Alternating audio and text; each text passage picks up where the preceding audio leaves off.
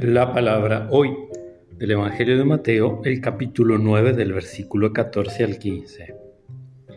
Se acercaron a Jesús los discípulos de Juan Bautista y le dijeron, ¿por qué nosotros y los fariseos ayunamos mucho mientras que tus discípulos no ayunan? Jesús les respondió, ¿acaso los amigos del esposo pueden estar tristes mientras el esposo está con ellos? Llegará el momento en que el esposo les será quitado y entonces ayunarán. Palabra del Señor.